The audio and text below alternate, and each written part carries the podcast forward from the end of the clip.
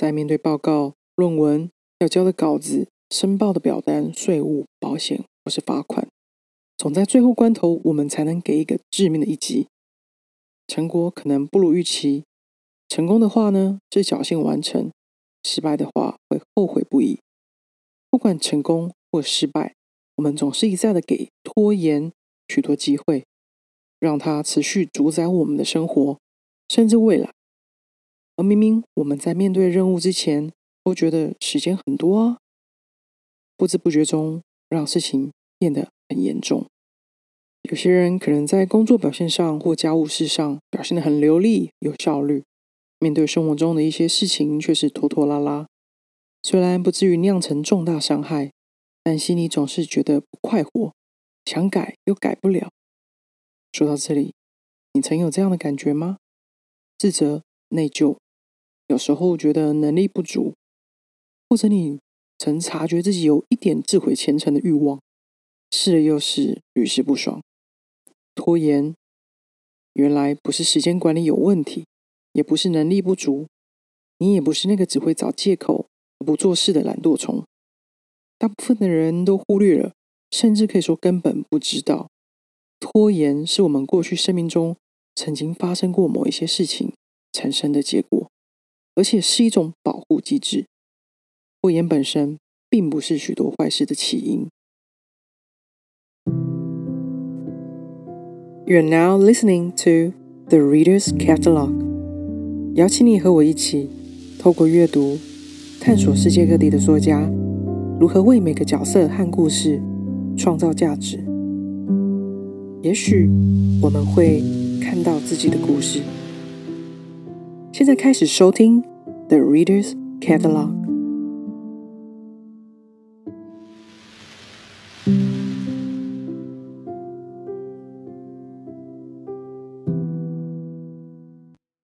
今天要介绍这本十年前出版的好书，书名是《拖延心理学》。为什么我老是爱拖延？是与生俱来的坏习惯，还是身不由己？英文书名是《Procrastination: Why You Do It, What to Do About It Now》。有两个当年在美国旧金山湾区执业的心理医生，也在加州大学开设过拖延团体治疗课程的老师，啊，名字叫 Jane Burka 和 Lenora Yuan 所写的书。这本书很详细的说明，也一一找出造成拖延的种种原因。我自己呢，对好书的定义，我想特别说明一下啊，会因为类型不同有不一样的条件。像这样的心理学和自我成长类型的书，我看中两个部分。第一个部分是比较需要谨慎看待的，像是它背后的科学背景、理论的支持，还有作者找来的论述的完整度有没有合理。呃，第二个部分呢，则是书籍编辑的易读性和作者书写的方式。易读性就是比较有系统性，让读者可以清楚明白论述类型的书，就算有难度，也可以在一个架构下理解全貌。而书写的方式是我比较看重作者在主观部分的同理心，它是很强硬的，还是比较开放，或者说介于中间。而《拖延心理学》这本书，我觉得在这两部分都蛮成功的，也很容易理解。虽然他谈到很多心理学的内容，像是镜像理论、固定心态、成长心态、EQ、原子习惯、刻意练习等等，这些你应该不陌生啊，因为这几年有很多跟心理学相关的知名出版品，其实都在十年前的这本书里面有提到啊。作者们呢会告诉我们，他们和拖延有什么关系。这两本书有两个主要部分，第一部分是形成拖延的原因。第二个部分来谈如何克服拖延的方法，这样蛮简单的。但是在第一部分呢，他们好好的带着读者们看任何造成拖延的原因跟静音，了解之后，读者才会有意识的去盘点，找出造成自己拖延的原因。但当我们拖延的时候，我们的感受是什么？这样才能阅读克服的方法这个部分。我很喜欢这本书的最大特色是，它很实在的点出，人经常性的对自己非常的严苛跟严厉，嗯，这样是反映出我们像是在照应镜子一样，去模仿过去一些重要的人事物对我们所说过的话、做过的事之后的反应。作者们呢，希望提醒我们要善待自己，这部分是我觉得，呃，我时常在书里面感受到的。当读者察觉到自己正在或者因为拖延、逃避没有做好一些事情，出来责备自己，平常就是对自己太放纵啦，才会造成太多的麻烦。不好好完成作业、报告、稿子、填表单，就只会追剧、刷推，然后看 IG，或者是说突然整理起桌子，或是去洗衣服、折衣服。那如果当你这么想，或是正在做其他事，应该要想的是说，为什么我们只要一遇到特定类型的事情，会去找别的事情来做？为什么会这么努力、刻意的回避当下的工作或任务呢？而那个原因所带来的感受，以及我们想象的后果，才是我们努力回避的事情。利用拖延，才能让我们感受到安心、安全。我们自发性的去启动拖延战术，它是一种保护机制。而形成拖延有心理和生理的因素，以及文化的影响。这本书特别在心理因素上琢磨最多，以原生家庭或是从小我们最放在心上的人，影响拖延的因素最大。而生理的成因有注意力的缺失、忧郁症、失眠、睡眠不足啊，或者是像睡眠中止症、高压之下形成的焦虑等等。另外，我觉得可以特别关注的重点是我们对于时间的认知，分为客观时间跟主观时间。在这里不是谈我们对于时间管理的问题。客观时间是说日期、钟表时刻，比如说我们知道九月一号中小学开学，早上九点，嗯，现在是早上九点上课吗？所以在那之前呢，家里大大小小都必须要准备开学用品，啊，终于可以把孩子送出门。那主观时间则是我们对于时间流逝的感受，这是一种不能计算、不能量化的一种时间。每个人的感受都不同，像是因为星期一早上要上班嘛，啊，一早有一个重要的会议，只是在星期天的晚上，我们总会觉得时间很短。但是你在星期五到星期六的时间，你总会觉得时间很多很长。那一到周日，你早上睡醒，或者是你中午起床，才发现，哎，时间不够了。星期早上要的会议简报或报告都还没做，这个简报呢，很有可能会赶在周一早上你上班，或甚至你在会议的当下。才会生出来。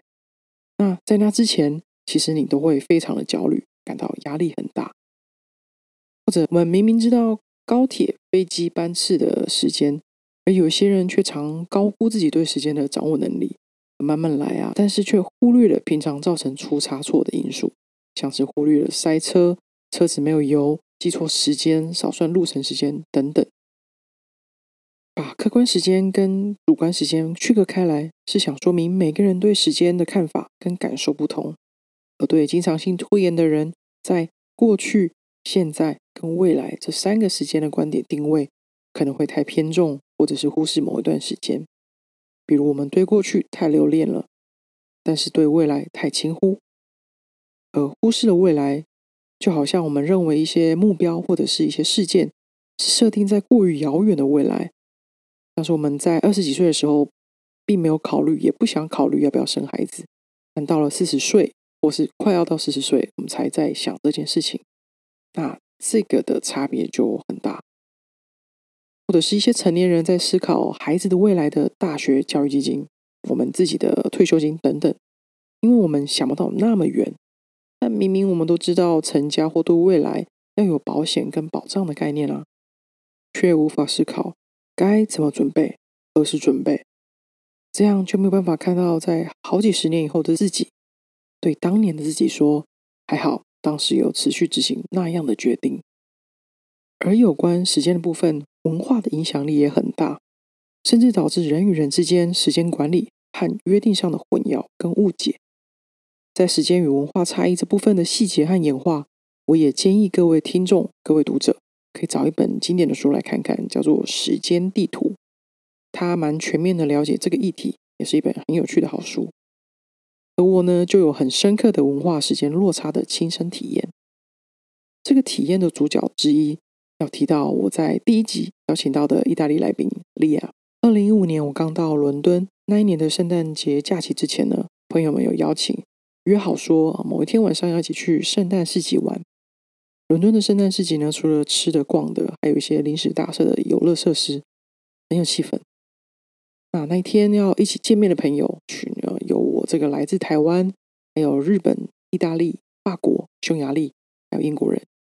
而我和意大利的利亚和另外一名匈牙利朋友住的比较近，他们和我跟呃英国朋友，我们约了晚上的七点，在某个路口公车站见。虽然我们到车站的时候稍微等了一下利亚跟匈牙利的朋友，但还不至于等不下去。所以我们就慢慢的搭车转车走路到市集的路口。到的时候，时间已经快八点半了。其实，在那之前，我就有点忐忑不安。到了集合地点，没有看到其他人。等了一阵子，其他人就气冲冲的走向我们。一开始的气氛非常的愤怒，他们的大喊说：“不是约好七点在路口见吗？”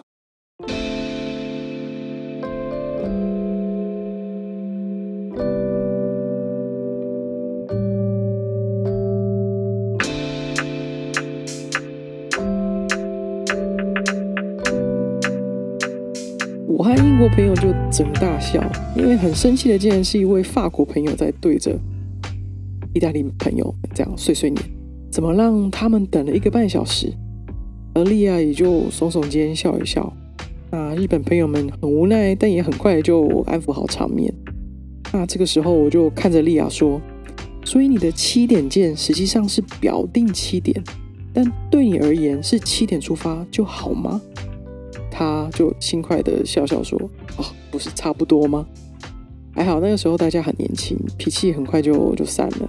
那事后我们玩的很疯，而我也实际体验到了这种文化上的时间差异。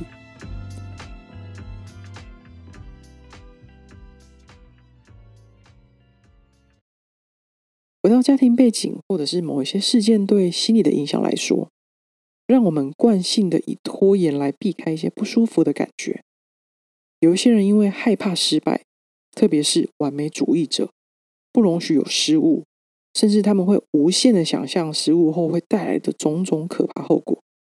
那只能透过拖拖延来避免失败的发生，甚至一事无成。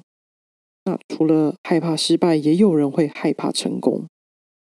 这种很容易发生在父母对小孩的成绩，或者是教育方式比较高压的家庭里面。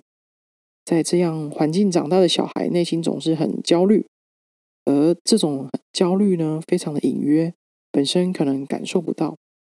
如果家里又有兄弟姐妹，而爸妈总是比较偏好某一个孩子，拿自己的孩子的表现去比较另外一个孩子，那呃，有一些小孩呢，在长大以后，在做一些决策或者表现上面，心里总是会觉得，或是担心比不上家里的那个角色。因为只有他们才有资格成功，又或者当自己在某一些领域很专精，可能会在事情快要成功的之前，自己反而去做一些破坏成功的可能，或者心里想着，如果成功了会带来很多缺点、困扰，还要做很多事情呢。过去的声音会回来告诉自己，你终究还是比不上谁谁谁。脑海里听到父母冷漠的语言、失望的表情。那个保护机制启动了，透过拖延掌控，避免这些想法和感受的产生。甚至有的人会担心自己如果成功了，或者是过于完美，会被认为太骄傲、有优越感，而为了掩盖这种内心深处的自卑感，利用拖延来阻碍成功。但也有这样的人，其实他很需要那种特别的感觉，自己才会满意，因为只有透过拖延。它是一种掌控权，心里想着，如果不拖延，就一定会成功啊，自己一定会很特别，所以相信自己这样拖延的缺点是自己的选择。只要事情没有成功，是因为自己选的，我刻意这样做的，就可以告诉自己，如果我没有拖延，我就会成功达成。我是一个特别的人，有能力而不为。面对失败，可以告诉自己，是因为拖延的关系啊。但却不知道自己有这样的想法，是在造成未来的自己多麻烦，也错过很多的机会。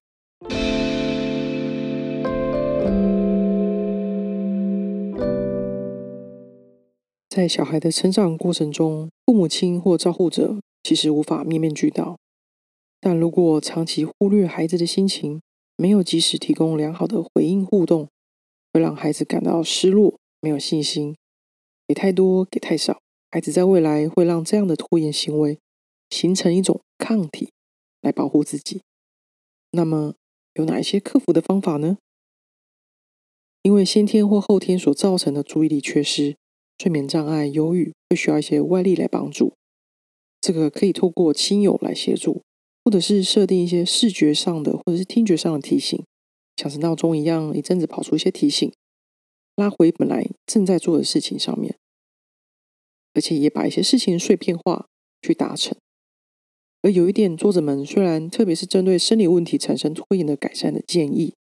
我觉得也蛮适合大家来思考，说我们经常会针对工作里非常不擅长的事情，那会花很多时间去改善。我们去上课，作者们有建议。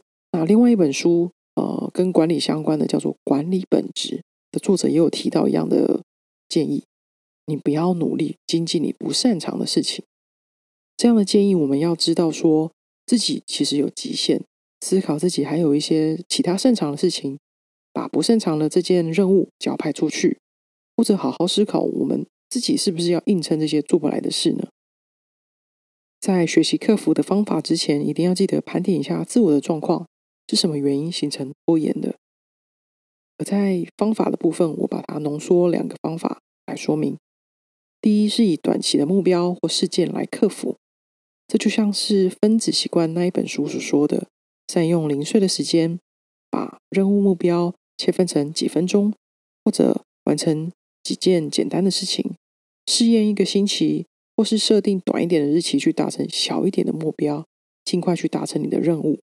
而第二点，我们也要思考长期事件跟目标，要好好的考量你现在的决策，一定会牵动到未来的自己。在判断时间感上面，过去、现在和未来这三个时空的自己，都要站在同一条线上。那怎么判断呢？作者建议说，透过记录流水账，利用 Google Calendar 或者是手账，写下一周以内我们自己常常要花的一些大大小小、每天都会做的事情，都要列上去。会花多少时间？我们常会低估一些事情所要花费的时间，但又高估我们自己的能力。明明有些事情呢，其实要花比较多的时间，记录下来才知道自己花哪些时间在什么事情上面，也才能找出空档的时间。就算一个礼拜里面，你可能真的只有三个小时，这比较容易发生在有小孩的父母身上。那三个小时就能抽空出来，分别去完成你该做的事情，甚至你再分成好几次去完成。但一定要去做，就想象未来舒服的自己，或者是未来完成之后的那种成就感。这本书的其中一个作者在书写的过程中就有严重的拖延的状况，而且他们也很不讳言的写在书里面，提供大家参考。他们是如何完成这本书的？我喜欢作者们会不断的提醒读者：，当我们察觉到自己正在拖延的时候，不要对自己太苛刻。因为我们去执行改善方式的时候呢，一定会有老朋友拖延的状况一直回来找我们。要有耐心才能改善，而且一定要给自己等量的奖赏。有小进步的时候呢，就让自己像是喝杯饮料，或者是逛个新闻，分心一下。那你如果完成大事件，你就好好去吃个大餐，或者是买礼物犒赏自己。而当我们在享受休闲活动，或者是陪伴朋友、另一半的时候，就好好的享受当下吧，而不是一边还要想着那些没有完成或是应该要做的事情。你一直在分心打扰自己的休息。还有要学会接受和学习拒绝，接受有益的人事，拒绝无谓的邀请和人事，并且让大脑持续分泌多巴胺。透过运动呢，就能让我们改善情绪，面对压力会稍微有一点抗压性哦。关于拒绝学习说不呢，也许有机会再为各位介绍另外一本书，叫做《我说不没有对不起谁》。希望今天介绍的书可以引起你的兴趣，或者是觉得有帮助。我们下次再见喽，拜拜。